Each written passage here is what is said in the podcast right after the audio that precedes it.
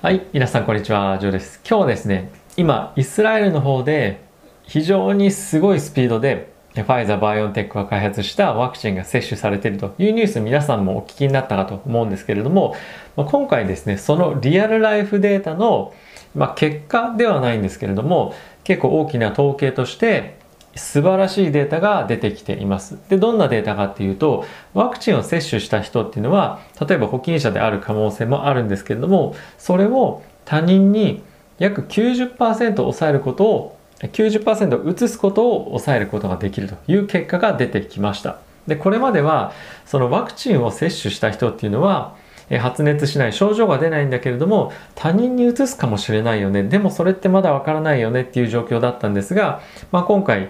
このイスラエルで、え、今本当に、え、接種している人たちのデータを取ることによって9割他人にうつす感染させるリスクが下げられるというニュースが結果が出てきて、え、出てくるというような報道が、え、今あります。でやはりこういったことがニュースとして出てくると今同じワクチンをですねアメリカでももちろん受けているわけですよね。で実際に感染者そして死亡者っていうのはものすごい勢いで今下がっているというような状況となっています。でそういったこともあってここ最近連日ですね本当にすごい勢いでいわゆる、ま、リア充銘柄アフターコロナ銘柄っていうところにどんどんどんどん資金が流れるとしかもすごいスピードで今流れていってるというような状況となっています。でリア充銘柄ってじゃあどんなものアフターコロナってどんなものっていうのがあるとは思うんですがまあ、例えば飛行機もそうですしホテルとかレジャーとかスポーツとか、まあ、そういったアウトドアっていうところもそうですよね。なので、まあ、今までだったら、まあ、少し敬遠されていた、まあ、まだまだ来年まで旅行なんてできないよねっていうふうに思われたかもしれませんが、まあ、そういった銘柄に今どんどんどんどんお金が流れているというような状況となっています。でじゃあどんなところから流れているのっていうとまず一つ一番大きいものはここ最近非常に上昇がきつかった、きつかったっていうと少し違う言い方に聞こえるかもしれませんが、非常にすごい勢いで上昇していた小型株の銘柄から、まあ、そういったリア充銘柄に流れていると。で、かつ、あとはですね、大型、特に GAFAM の今下落が非常に大きいんですけれども、まあ、そういった大型株からよりリスクがまあ今リスクがというか、まあ、少し出遅れてる株ですね、アフターコロナっていうのは。そういったところに非常に、えー、速いスピードで流れているというような状況となっています。で、えー、皆さんもですね、気になってる銘柄いろいろ見ていただけるとわかるんですけれども、えー、まだアフターコロナの銘柄の中で一部に関しては、まだまだ出遅れているもの、特に、ね、本当に大きく打撃を受けた航空系もそうですし、まあ、あとはクルーズとか、まあ、そういったところは、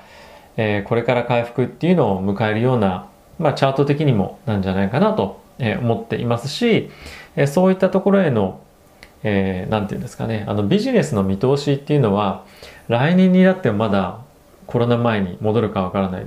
再来年でもわからないよねと。2024年ぐらいかもしれないよねみたいな話ってえ結構いろんなところで出てたと思うんですね。なのでそういったこともあって、えー、そういうアフターコロナ銘柄の買いっていうのは、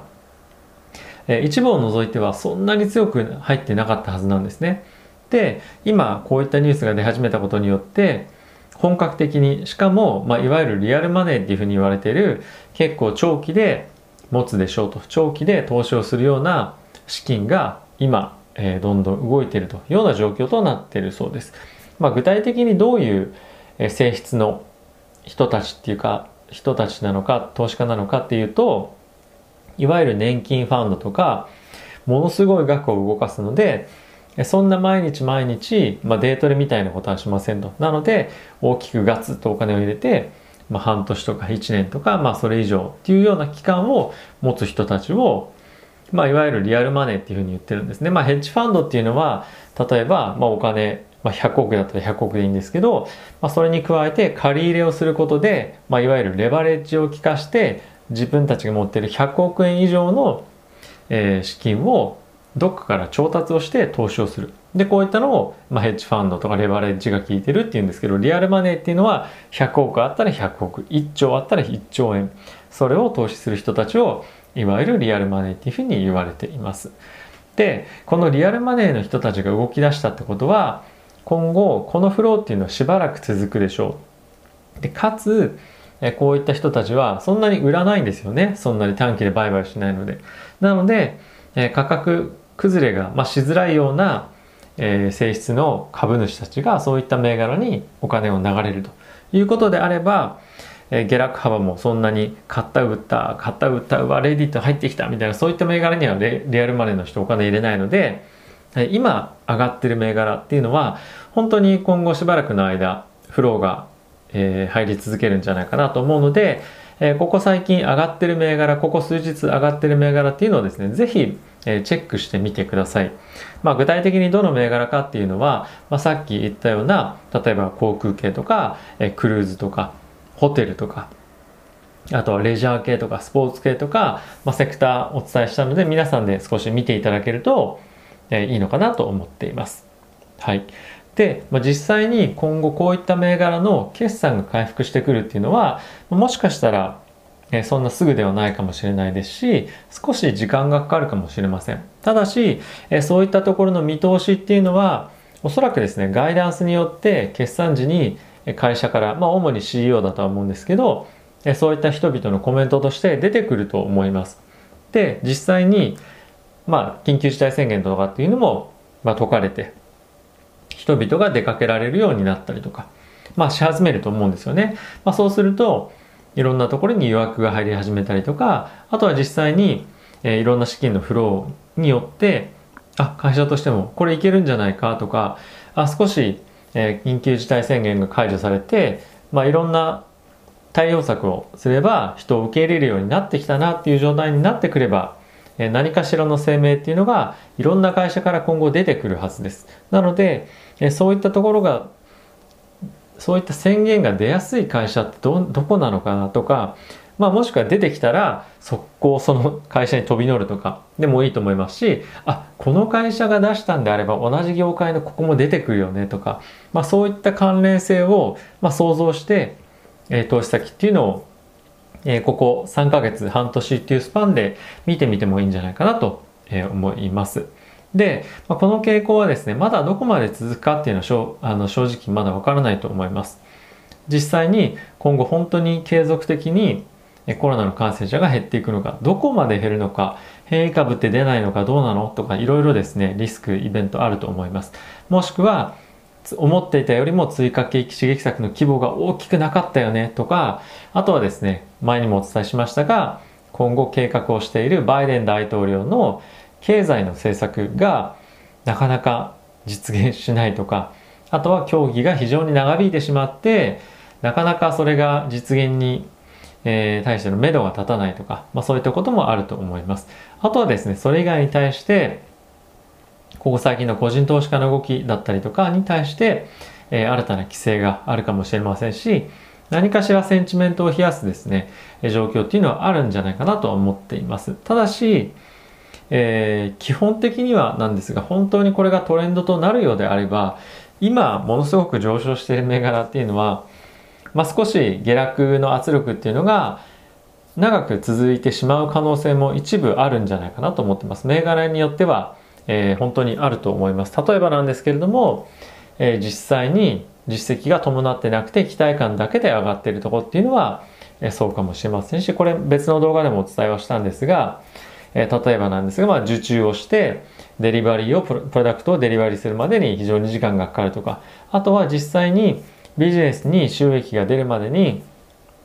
3年4年5年かかってしまう会社とかっていうのはやはりそういった、えーまあ、期間必要になってしまうのでそういったものよりもできるだけ早く実現していくような収益を実現していくような銘柄にお金が入っていくんじゃないかなと思います。まあ今日はですね、そういった話よりも、えー、まずすごい大事なのは、このバイオンテック、ファイザーのワクチンっていうものが、まあもともとですね、有効性が95%ありましたと。で、感染しません。で、今後は、これは受けたら、接種したら他人にもうつさないんですよと。で、これは本当に非常に大きな、まあ今のところのデータでありますので、今後これがですね、あの、他国でも、アメリカを含めヨーロッパでもそうですけれども、え適用するようであれば、まあ、同じようなデータが取れるようであれば本格的に世界的にコロナの収束っていうところが見えてくると思います。まあ、そうなってくるとえじゃあ金利っていつ上がるの？とかあとはビジネスが戻ってくれば本当にその失業率が低下してくるのっていつなの？とか、まあ、そういった議論になってくると思うんですね。まあ、ただし本当にそうなってくるかどうかっていうのは今後しっかりと実数を見て見極めてから僕もですね動いていきたいと思いますが、え今回このデータっていうのはかなり期待できると思うので皆さんもですね投資の資金をどこに移動させるのかっていうのはもし長期短期いろんな考え方があると思いますが、え考え直してもいいんじゃないかなと思っていますまあ本当に例えば長期で持ってるもの例えば長期ってどれぐらいかっていうと3年とか5年とかまあ時によっては10年とかっていうのもあると思うんですがまあ、そういうふうに保有をしようというように思っているのであれば、まあ、この短期間での資金のフローっていうのは僕は追う必要はないんじゃないかなと思っています。逆に今資金のこのフローをですねどんどん先取りしてもしくは一緒についていってその波にどんどんどんどん乗っていってお金を稼ぎたいんだよと、まあ、比較的短期から、まあ、23ヶ月までの間のえ投資をですね、どんどんどんどんしていきたいっていう人は、今非常にチャンスなタイミングなんじゃないかなと思ってます。なので、え自分の投資スタイルと、まあ、今回のニュースを受けての資金フローっていうのを、まあ、見極めてですね、どう、どうすべきか、動くべきなのか、動く、動かないべきなのか、まあ、そういったところも考えながら、えいろいろと判断をしていっていただけたらなと思っています。ということで、皆さん動画ご視聴ありがとうございました。また次回の動画でお会いしましょう。さよなら。